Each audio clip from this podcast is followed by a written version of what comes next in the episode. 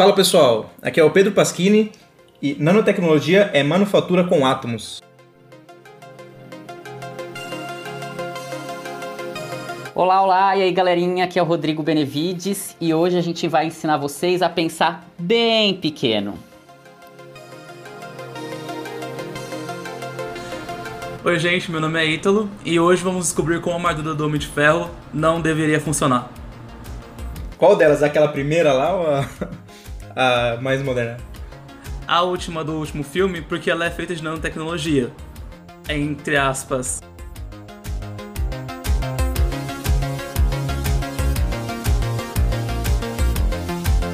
Oi pessoal, meu nome é Silvia e eu tô aqui hoje porque eu trabalho com nanocoisas.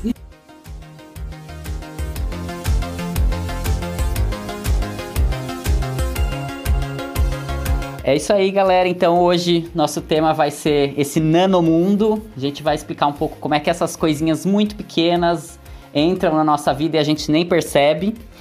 Então, bora quebrar essa simetria em 3, 2, 1.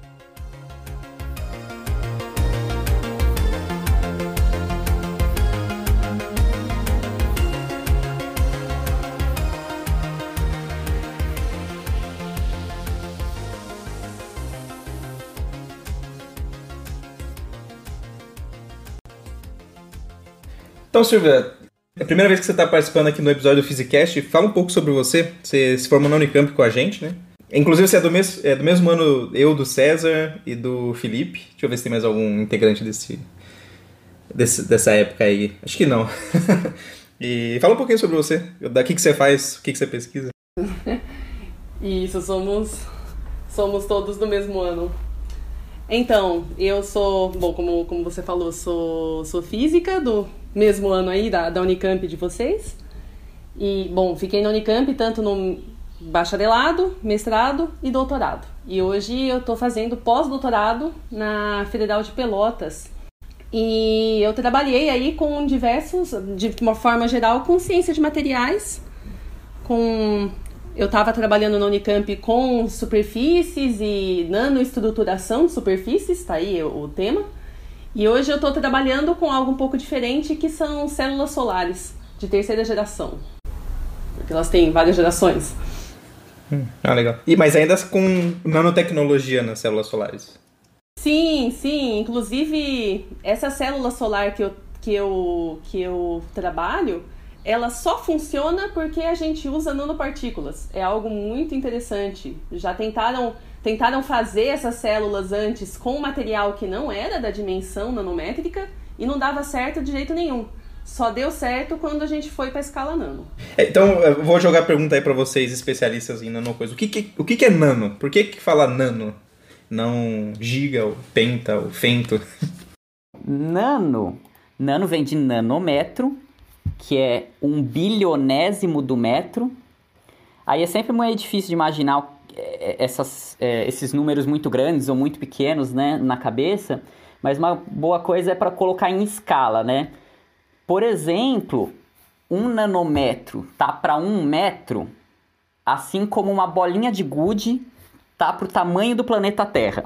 Então, assim, realmente é uma escala assim muito, muito, muito pequena, né? Uma outra comparação que a gente costuma, que eu costumo usar é assim: você pega um fio de cabelo e aí corta ele em 100 vezes e depois corta cada uma dessas 100 vezes em mil vezes que você chega no 1 nanômetro. Então é assim, a física das coisas muito, muito, muito pequenininhas, né? Mas ainda não é pequeno quanto a física de partículas, né? Então é nem é bom, tá perto do átomo ou não? Isso, tá bem perto do átomo, na verdade, né? Tá, tá ali na escala de como se começar a manipular átomos, começar moléculas, né? Tudo isso é de onde surgiu, na verdade, é, esse termo nanotecnologia, né? Eu tava pensando aqui o, o tamanho do átomo de hidrogênio para dar mais uma, uma comparação. O tamanho do o raio do átomo de hidrogênio é 53 picômetros. Que então e um picômetro um picômetro são. Não, desculpa. Um nanômetro são mil picômetros. É, isso que eu ia comentar. O átomo de hidrogênio é menor, mas, por exemplo, o átomo de ferro, ele é 126 picômetros. Então, ele já é aí consideravelmente maior que o hidrogênio. Então, realmente, a escala de nano para esses, para os materiais mesmo que, que a gente está acostumado na ciência de materiais, já está numa ordem que a gente começa a contar. Talvez não um, dois, mas sei lá, centenas, né? A gente trata com. Às vezes a gente trata algumas partículas que a gente sabe, ó, essa aí tem uns 20 átomos. Isso é realidade na nanotecnologia. Muito legal, né, gente? é, do, do ferro que você falou já tá. 10 átomos de ferro já são um, um pouquinho mais que um nanômetro, né? Então.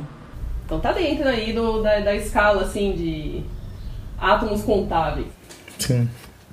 Mas é, então uma pergunta que me surge assim, por que, por que, que, tem de especial nessa escala? Ou se, se ela é especial ou se, se você pode variar de escala, assim, por, que, por que nanômetro e não uma outra escala? Tem, tem alguma coisa que faz ela ser mais interessante?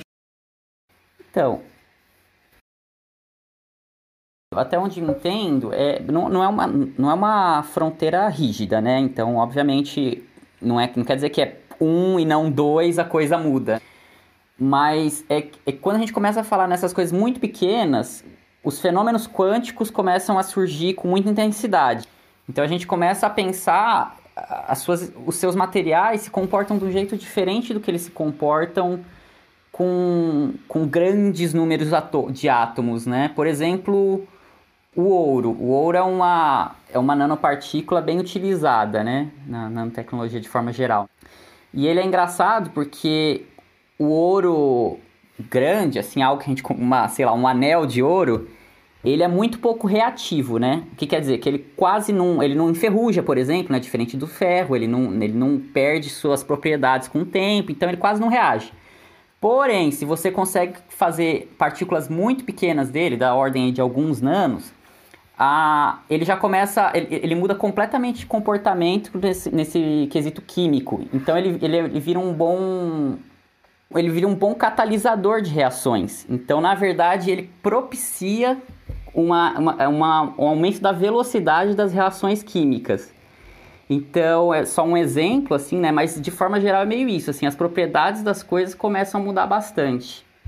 É, eu acho que isso é, é por aí mesmo. É uma começa alguns fenômenos eles começam a só aparecer nessa escala, né? Porque quando a gente está numa escala muito maior, é, acontecem outras coisas que acabam dominando.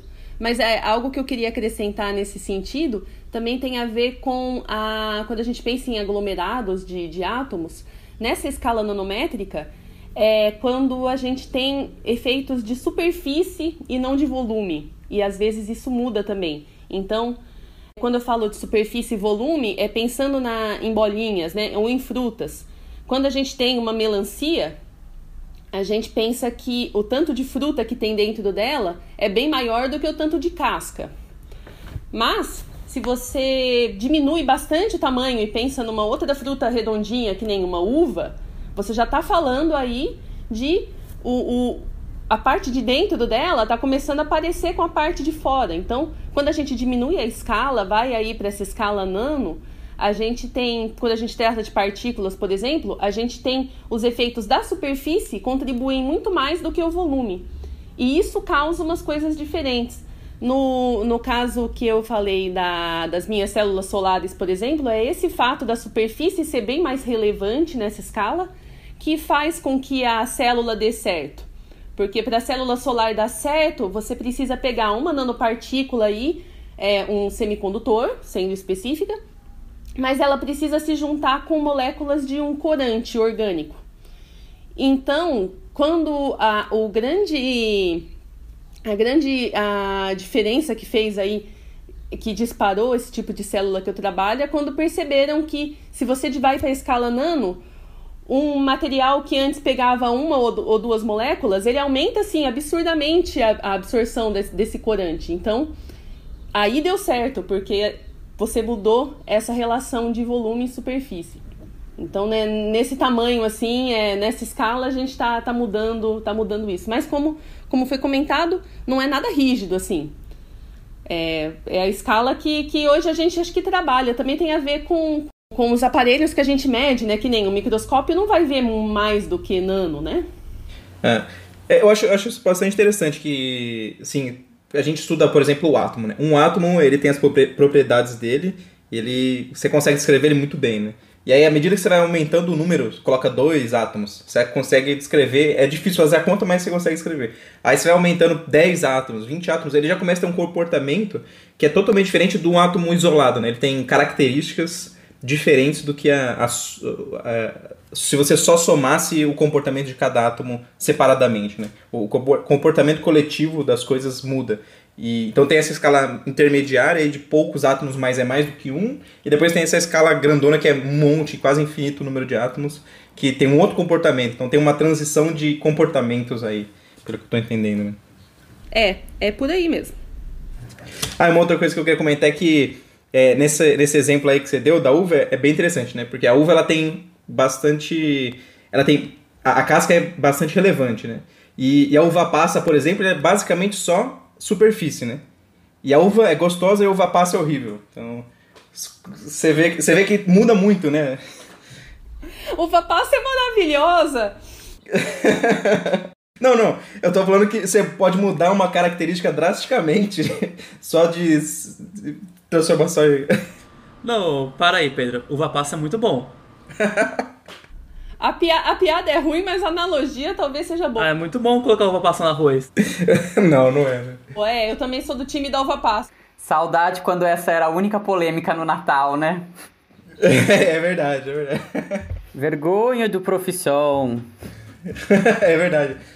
Quem, quem põe uva passa no arroz deixa, desliga o freezer de noite. Exatamente. Vergonha do profissão. Vergonha da profissão. tá datado esse, essa piada já.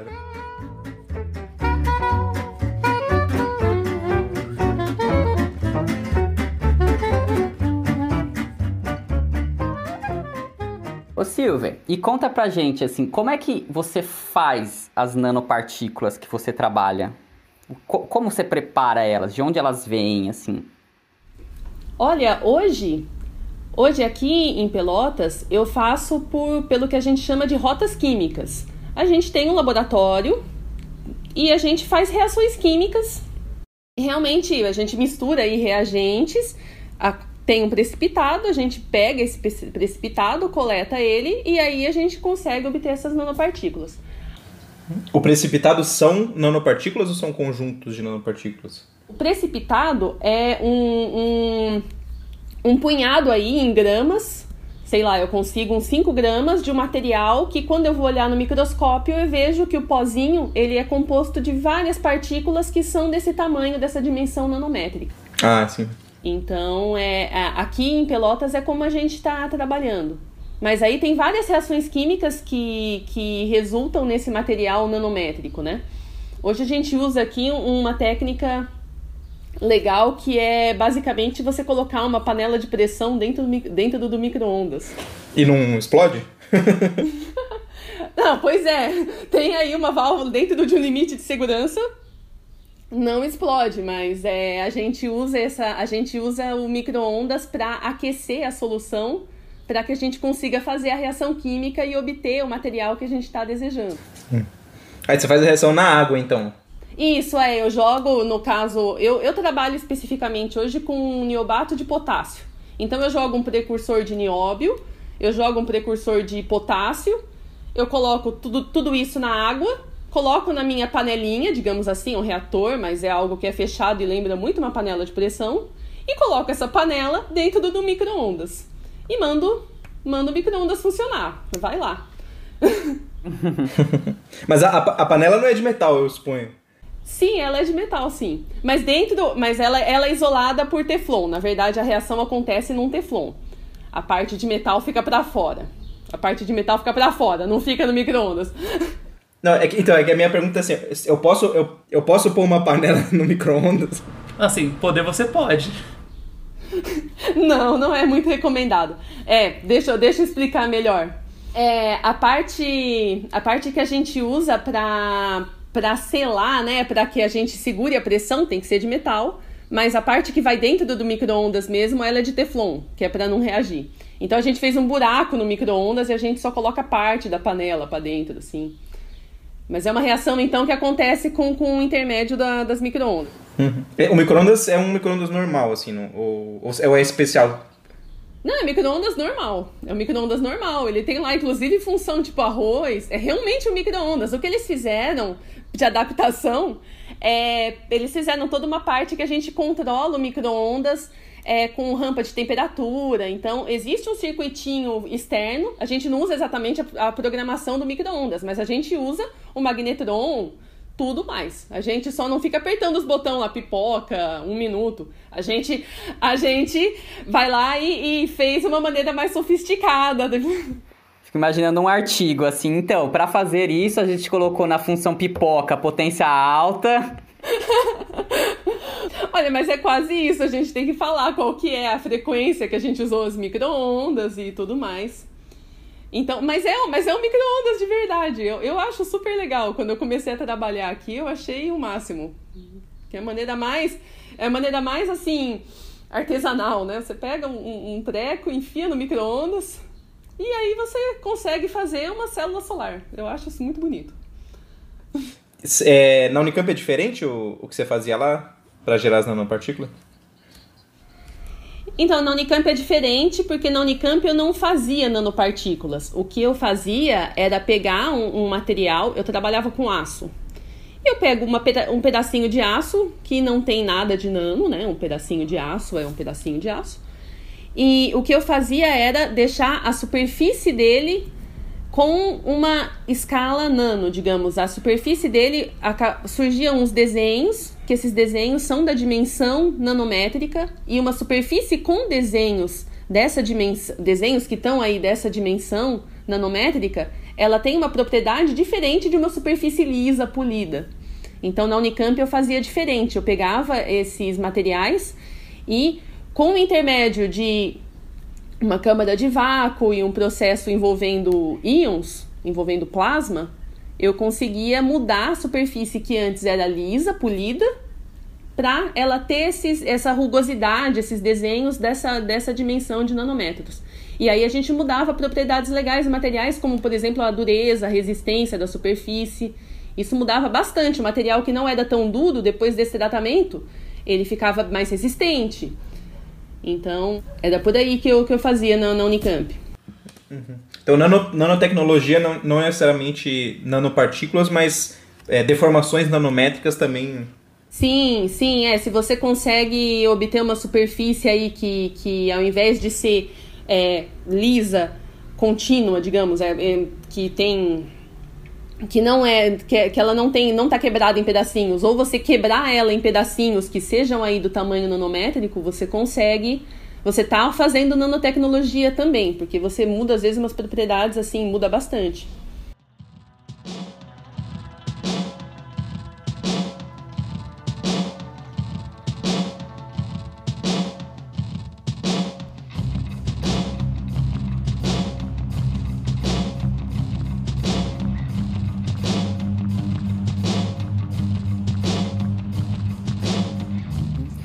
Então, é, tem, deixa eu só complementar que aí também tem o, uma terceira versão, eu acho que dá para falar, que é mais ou menos as coisas que eu trabalho, né?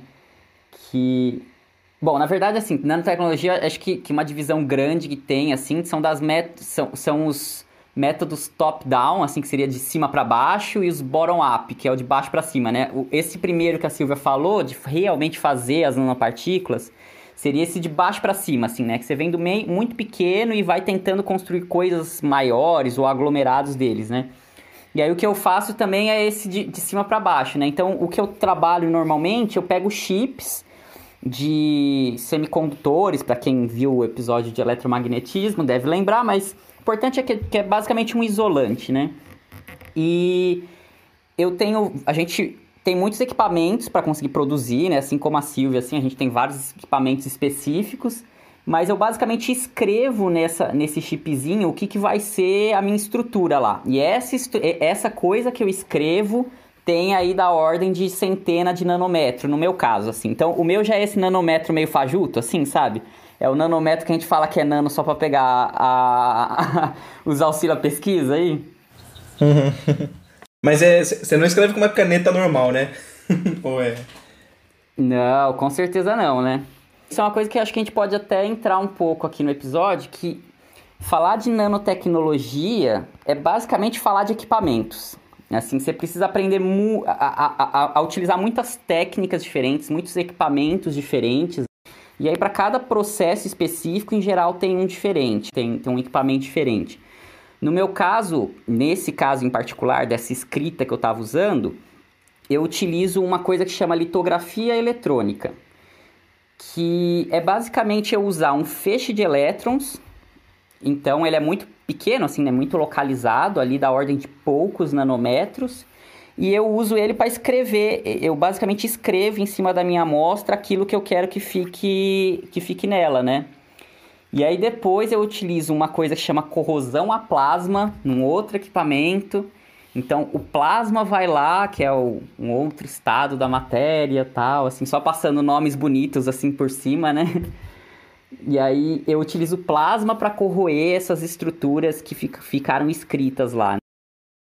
Aí uma coisa que eu queria falar, talvez a, a Silvia possa me ajudar também, é falar sobre microscopia eletrônica, né? Porque isso foi uma grande revolução para a nanotecnologia. Sim, com certeza. Uh, porque até algumas décadas atrás, a gente tinha só o microscópio óptico, que já é muito legal, né? O microscópio, quando a gente fala microscópio óptico, é o microscópio que a maioria das pessoas está acostumado a, a, ver, assim, acostumado a ver, né? Aquele microscópio que você tem uma lente, você coloca o olho nele mesmo tal, e aí você consegue enxergar algumas coisas. Só que o que acontece? Ele tem um limite de funcionamento, né? Você não consegue enxergar coisas muito menores do que o comprimento de onda da luz utilizada. O que, que significa? Dá pra gente pensar assim. É, é um, acho que uma analogia válida, assim, né? É como se você tivesse um lápis, pega um lápis, você aponta ele bonitinho e você vai escrever alguma coisa. Só que tem um limite do, do, do tamanho mínimo do que vocês conseguem escrever, né? Porque é o limite realmente da sua ponta ali, né? Não tem como você ir além desse limite. A não ser que você consiga algo que tem uma ponta ainda menor. Então essa lógica da, do microscópio vai um pouco nessa direção, sabe? O, a, a, sua medida ali, que é o comprimento de onda, ele, você não consegue visualizar algo que seja muito menor do que isso. Hum.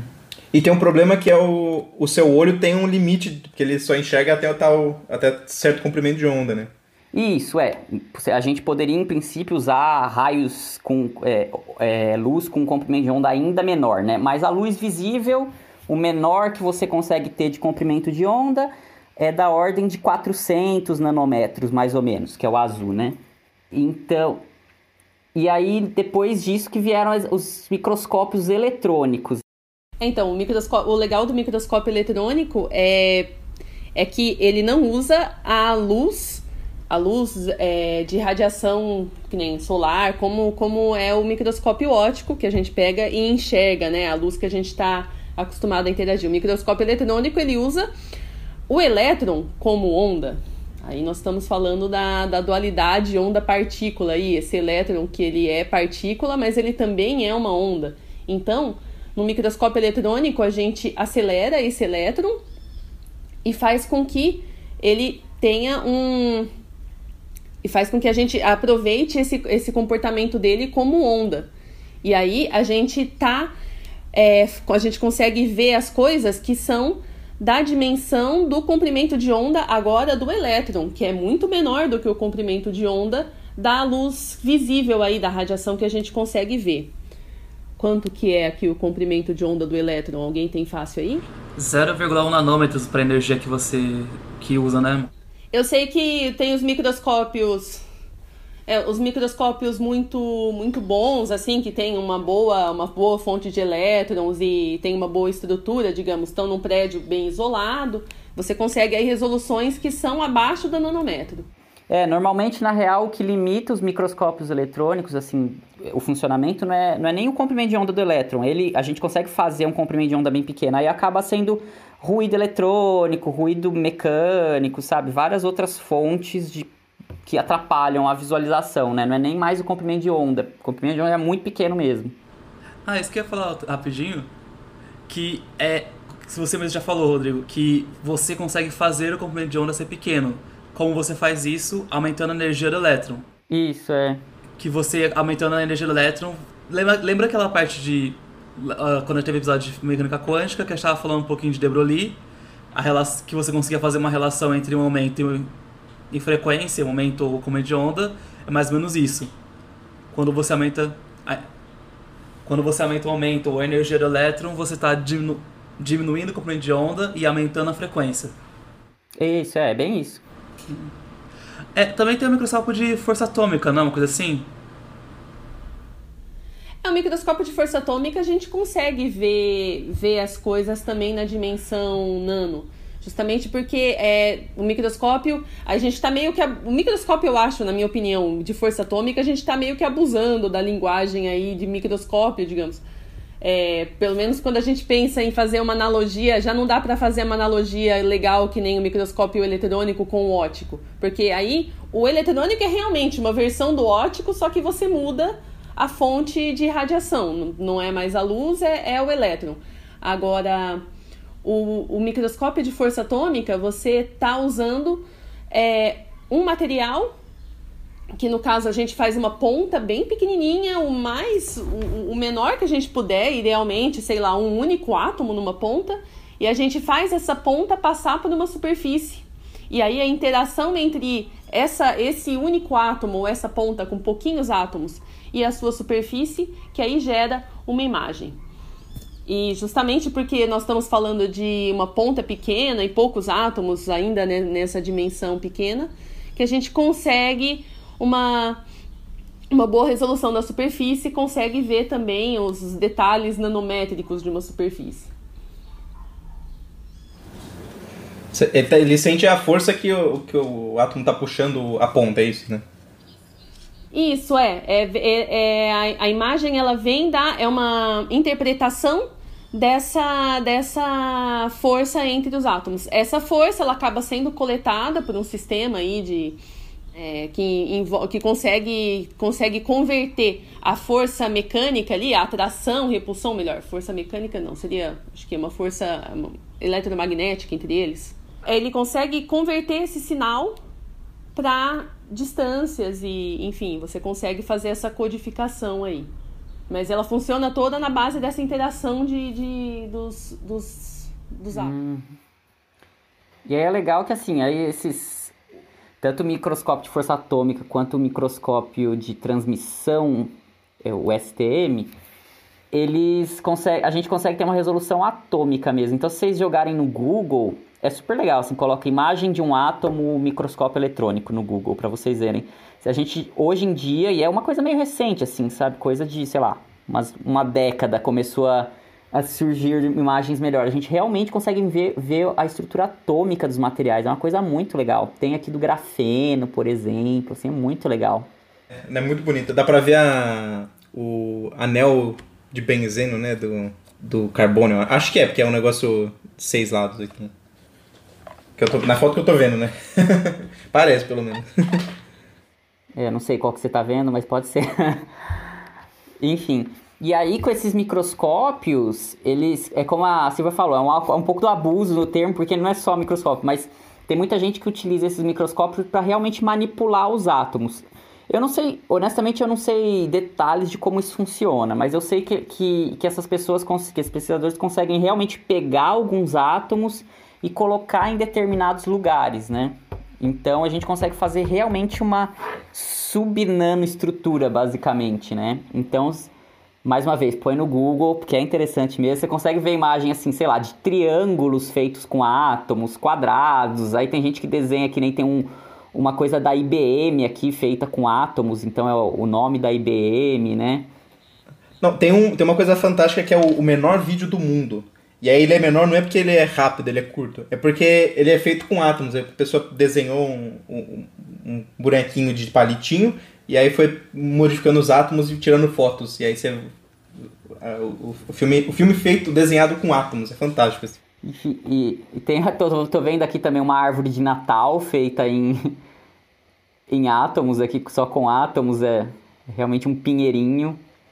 Enfim, então, obviamente que tem essas coisas engraçadinhas e bonitinhas que vira a imagem no Google, mas tem muita aplicação bem interessante com isso, né? Porque você pensa que agora, então, cientistas têm a possibilidade de realmente pegar átomo por átomo e colocar do jeito basicamente que eles quiserem, né? Isso tem muita aplicação, por exemplo, para medicina, né? Para produção de fármacos, de remédios, né? Então a gente agora os, é toda uma nova área que é a nanomedicina. Então tem muito o que se entender ainda, obviamente, mas tem, gente, tem muita gente indo nessa direção de tentar realmente manipular os átomos e conseguir. E aí a gente tem uma, uma a liberdade de construir novos compostos muito maior. É algo além do que só misturar um, um, uma coisa, um produto químico com outro. Você realmente pode escrever a sua molécula do jeito que você quiser e torcer para dar certo, né? Acho que talvez não seja exatamente a idade. Tem o Nobel de 2018 foi acho que uma, um, um dos ganhadores tinha a ver com essa pinça atômica aí de com laser. Usava o laser para pinça atômica, eu acho. É, a gente não costuma chamar isso de nanotecnologia, mas acho que até pode ser considerado, né?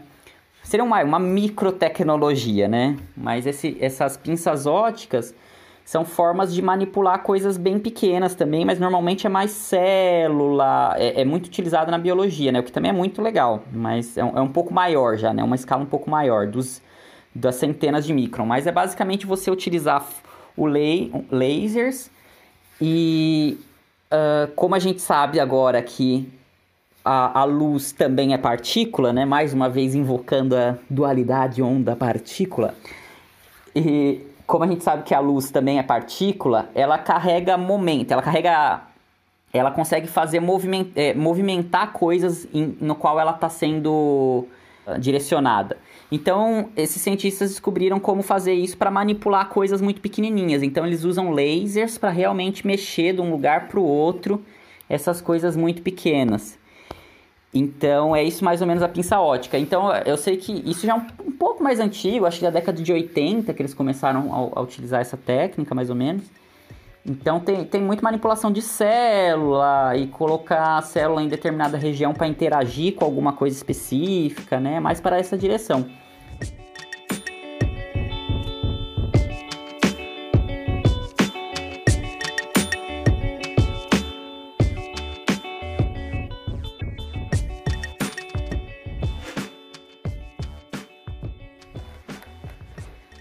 Mas aí um outro prêmio Nobel que é muito legal de falar, que é o do, do grafeno, né?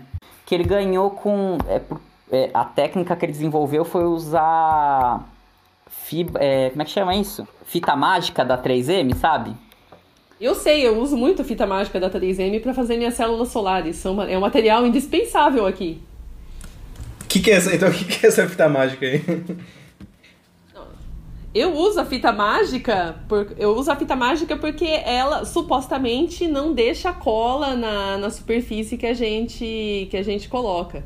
Então, na hora que eu vou montar a minha célula, que tem que pensar que para fazer, eu realmente faço uma célula solar, né? Eu tenho que fazer, pegar dois vidrinhos e faço um sanduíche entre eles, enfim, tem todo um artesanato envolvido aí.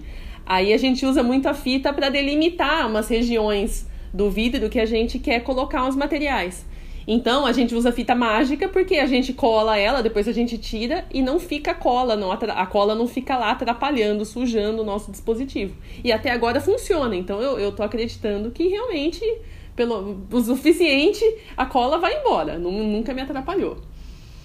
E vai embora num nível nanométrico aí, né?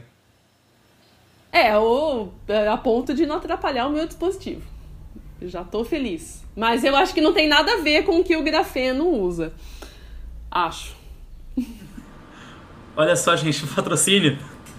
patrocínio. Manda mimos 3M, a gente precisa muito de vocês.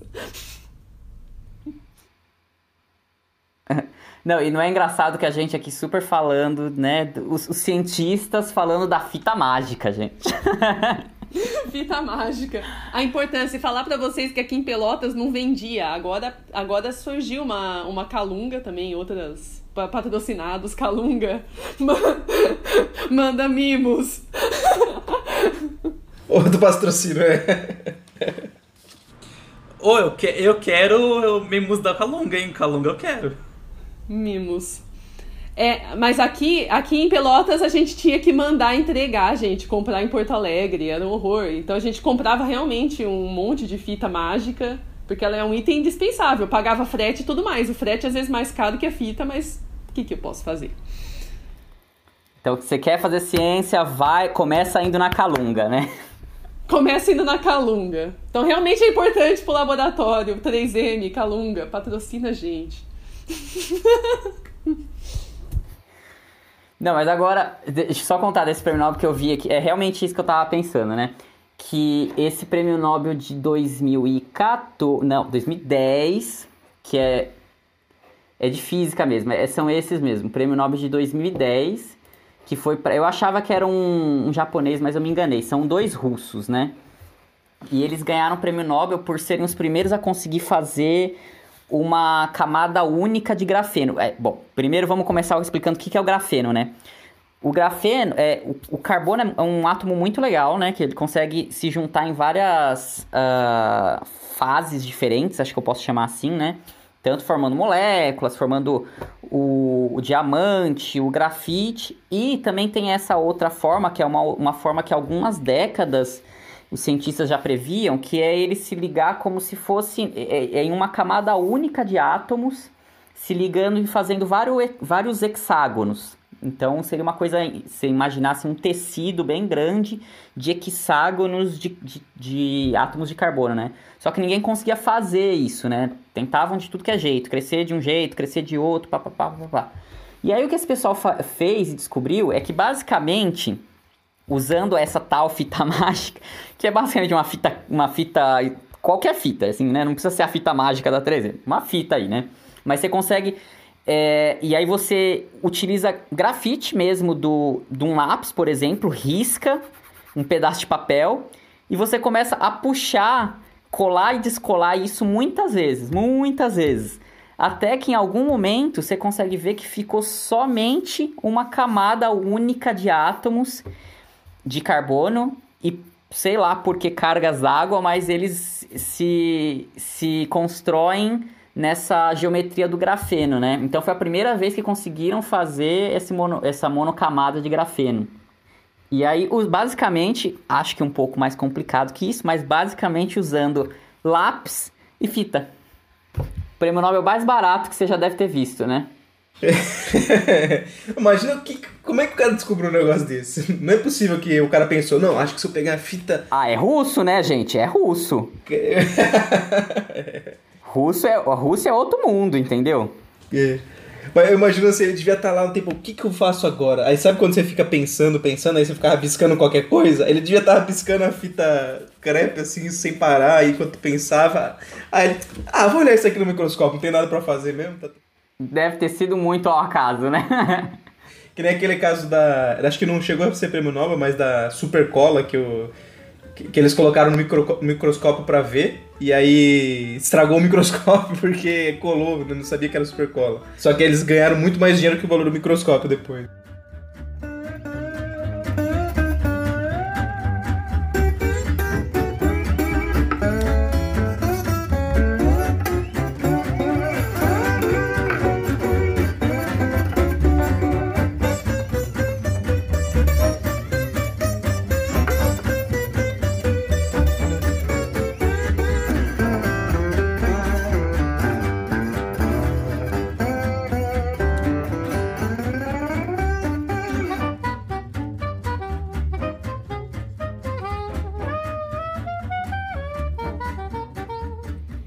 Outro material que é bem legal são os nanotubos de carbono. Acho que são os, os, os, materiais mais famosos, assim, quando a gente pensa em nanotecnologia, acho que é o nanotubo de carbono, né?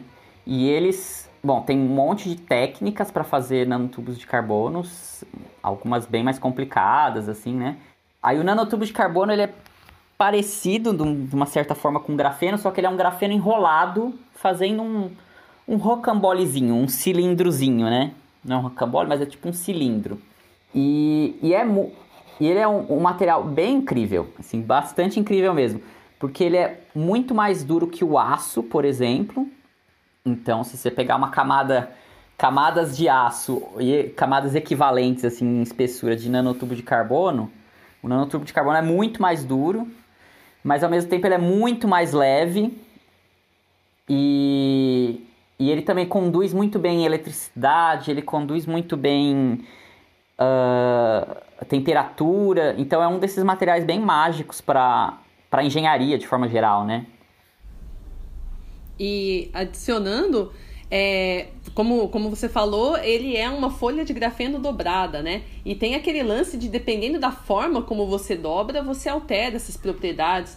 Se você dobra ele, sei lá, certinho, como um cilindro, ele fica, ele fica com uma propriedade, ele conduz eletricidade, não sei. Se você dobra ele um pouquinho mais tortinho, você muda completamente. Tem essas propriedades, assim, depende da, da, da tal da quiralidade dele. Esse, a forma como você dobra a folha é essa quiralidade, se não me engano. E, sei lá, só de você dobrar um pouquinho diferente, ele para de ser condutor, ele vira semicondutor. Ele tem umas coisas muito legais, assim. É, isso me lembrou de uma coisa, mas eu acho que meio é meio nada a ver.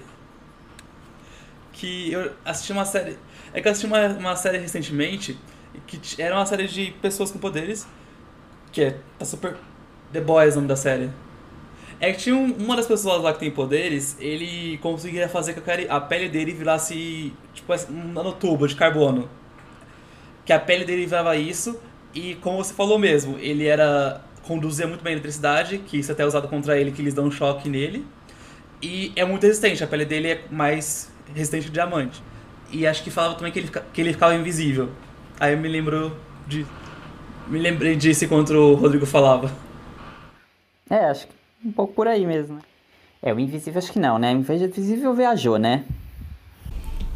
Invisível, que eu saiba, Nanotubo não tem nada a ver com o Invisível. Mas o Invisível tem um pessoal que trabalha justamente com dimensões que são chamados metamateriais, que eu só sei por cima, mas eles conseguem fazer assim camada, tipo, capas da invisibilidade, que nem tipo Harry Potter.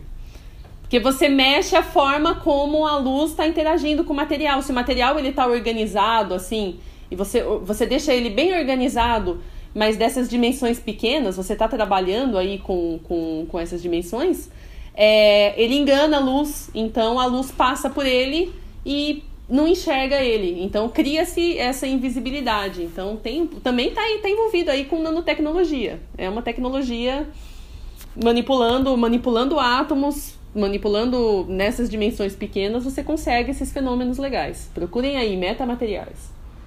Ah, também tem nada a ver, então Então quer dizer que eu posso ter uma capa de visibilidades e não precisar ganhar da morte, então. Ah, sim, né? pode ser. Ou talvez a morte seja um, seja um cientista de nanotecnologia, né?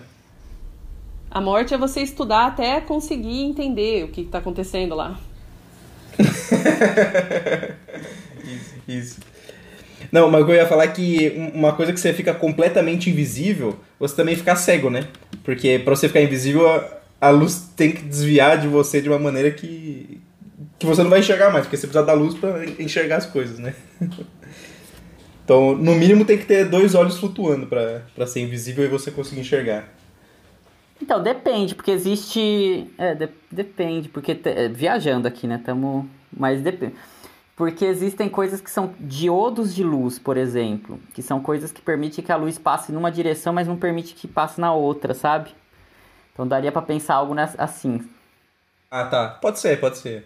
Mas aí é que eu tava pensando assim, aí a coisa parecia uma, uma coisa preta, né? Você não ia ficar invisível, você ia, você ia ficar. Ser um...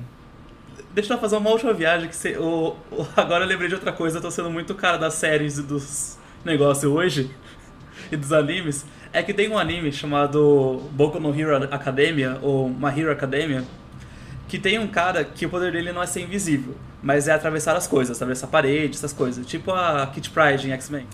E quando ele tá com o poder ativado, ele fica cego, porque a luz passa por ele também.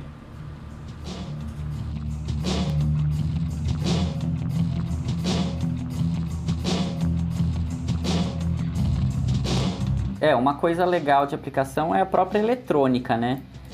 Porque se hoje a gente tem os, bom, os computadores que a gente tem, né? É, os, o, as, a, os processadores deles, né? Já tem hoje da ordem de bilhões de transistores lá dentro, né? Dependendo do computador. Então, se a gente tem uma coisinha que tem lá alguns poucos centímetros com bilhões de qualquer coisa lá dentro, já dá para imaginar que é bem pequeno, né? Então, as tecnologias hoje que são usadas na eletrônica, todas basicamente passam por nanotecnologia de alguma forma, né? São os diversos tipos de transistores que tem, enfim, nomes vários, né? MOSFET, FET e várias tecnologias diferentes. Então, basicamente, tudo que a gente tem hoje de eletrônico já está fortemente baseado em nanotecnologia de alguma forma, né? Uma coisa, uma outra aplicação que eu também sei que tem é de é, purificação de água. Vários lugares que tratam esgoto, por exemplo, passam por em algum momento, algum dos muitos processos de purificação de esgotos, você passa por aplicar produtos químicos que basicamente são compostos de nanopartículas lá e aí é como a, a Silvia falou no começo, né? Como a área dessas nanopartículas é muito grande comparada com o volume deles, são coisas que conseguem grudar, é, é, essas partículas conseguem é, é, grudar muita sujeira em cada uma delas, né? É, então se você está ouvindo esse podcast, você está usando nanotecnologia na sua vida, hein? Isso mesmo. então elas são muito usadas para isso também, para despoluir a água, né? E aí, enfim, dependendo vários tipos de nanopartículas diferentes, né? Só falando de forma mais geral, assim, né? Sabe uma outra coisa também de aplicação que é mais trivial, assim, que, que tem bastante? Protetor solar. Protetor solar usa nanopartículas ou de dióxido de titânio ou de óxido de zinco. Então, junto com o creme lá, a gente tem, né, o, o protetor solar é basicamente um creme com essas partículas, né? E são essas partículas que absorvem muito bem o, o sol, né?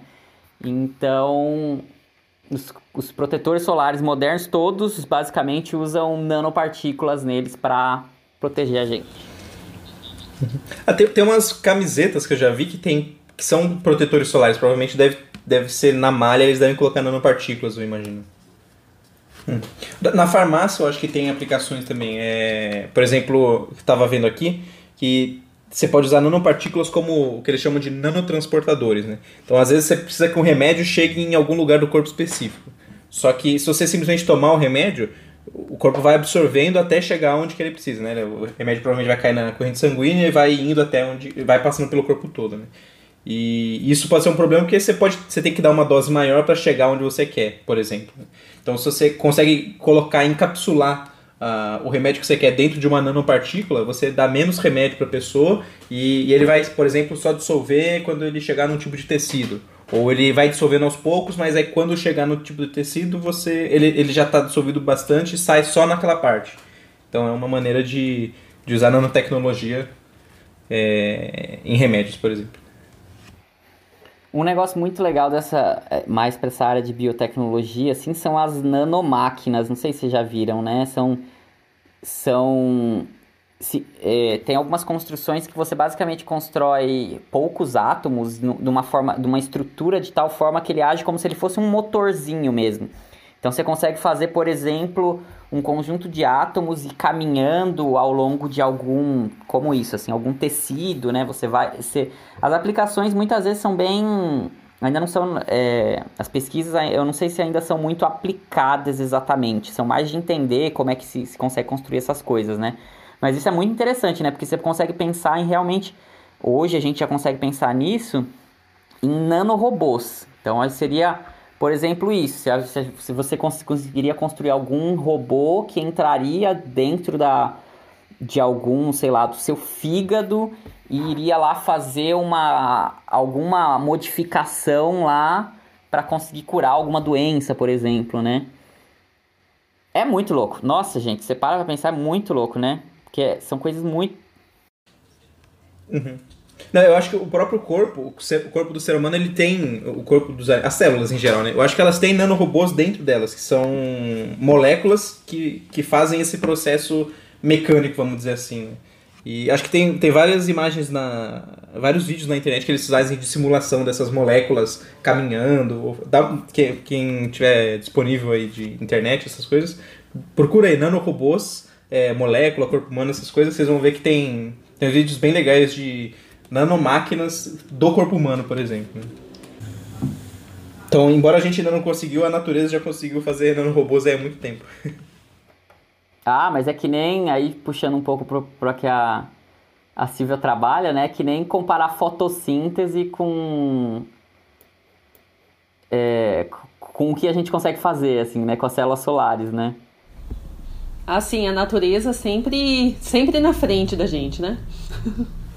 é, teve bilhão de anos aí para melhorar. Muito, mas é, na verdade, a gente que copia a natureza. Essas células que, que eu trabalho foram justamente uma inspiração, viram como é que a luz é captada, assim, elas são células eletroquímicas.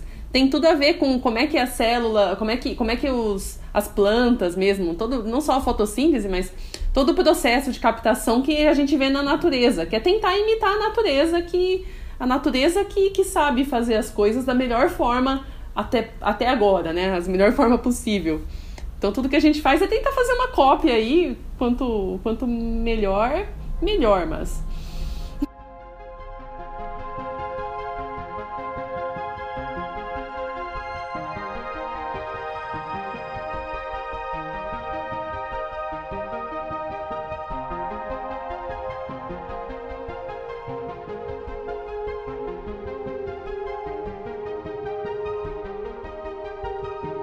Bom, então é isso aí, gente. A gente conversou um pouco, assim, dessa forma bem geral, assim, de nanotecnologia. Vocês viram, acho que vocês conseguiram ver que é uma área bem ampla, né? Então, na real, nem tem como saber muito de, de todas as áreas, né? Porque é realmente muita coisa. Mas importante para levar para casa é isso, né? Saber de que em algum lugar ao redor de você aí você tem alguma coisa com nanotecnologia acontecendo que talvez você nem estivesse sabendo e agora você sabe. Até mais, gente. Tchau, tchau. Gente, se quiserem contatar a gente pela e-mail, Instagram, Twitter, estamos no e-mail é physicast.oficial@gmail.com, Twitter é physicast_oficial, né? Ponto oficial. E Instagram é physicast underline oficial. Se tiver perguntas, indicações, quiser tirar dúvidas de alguma coisa de física, pode falar com a gente. A gente responde. É isso. Falou, gente.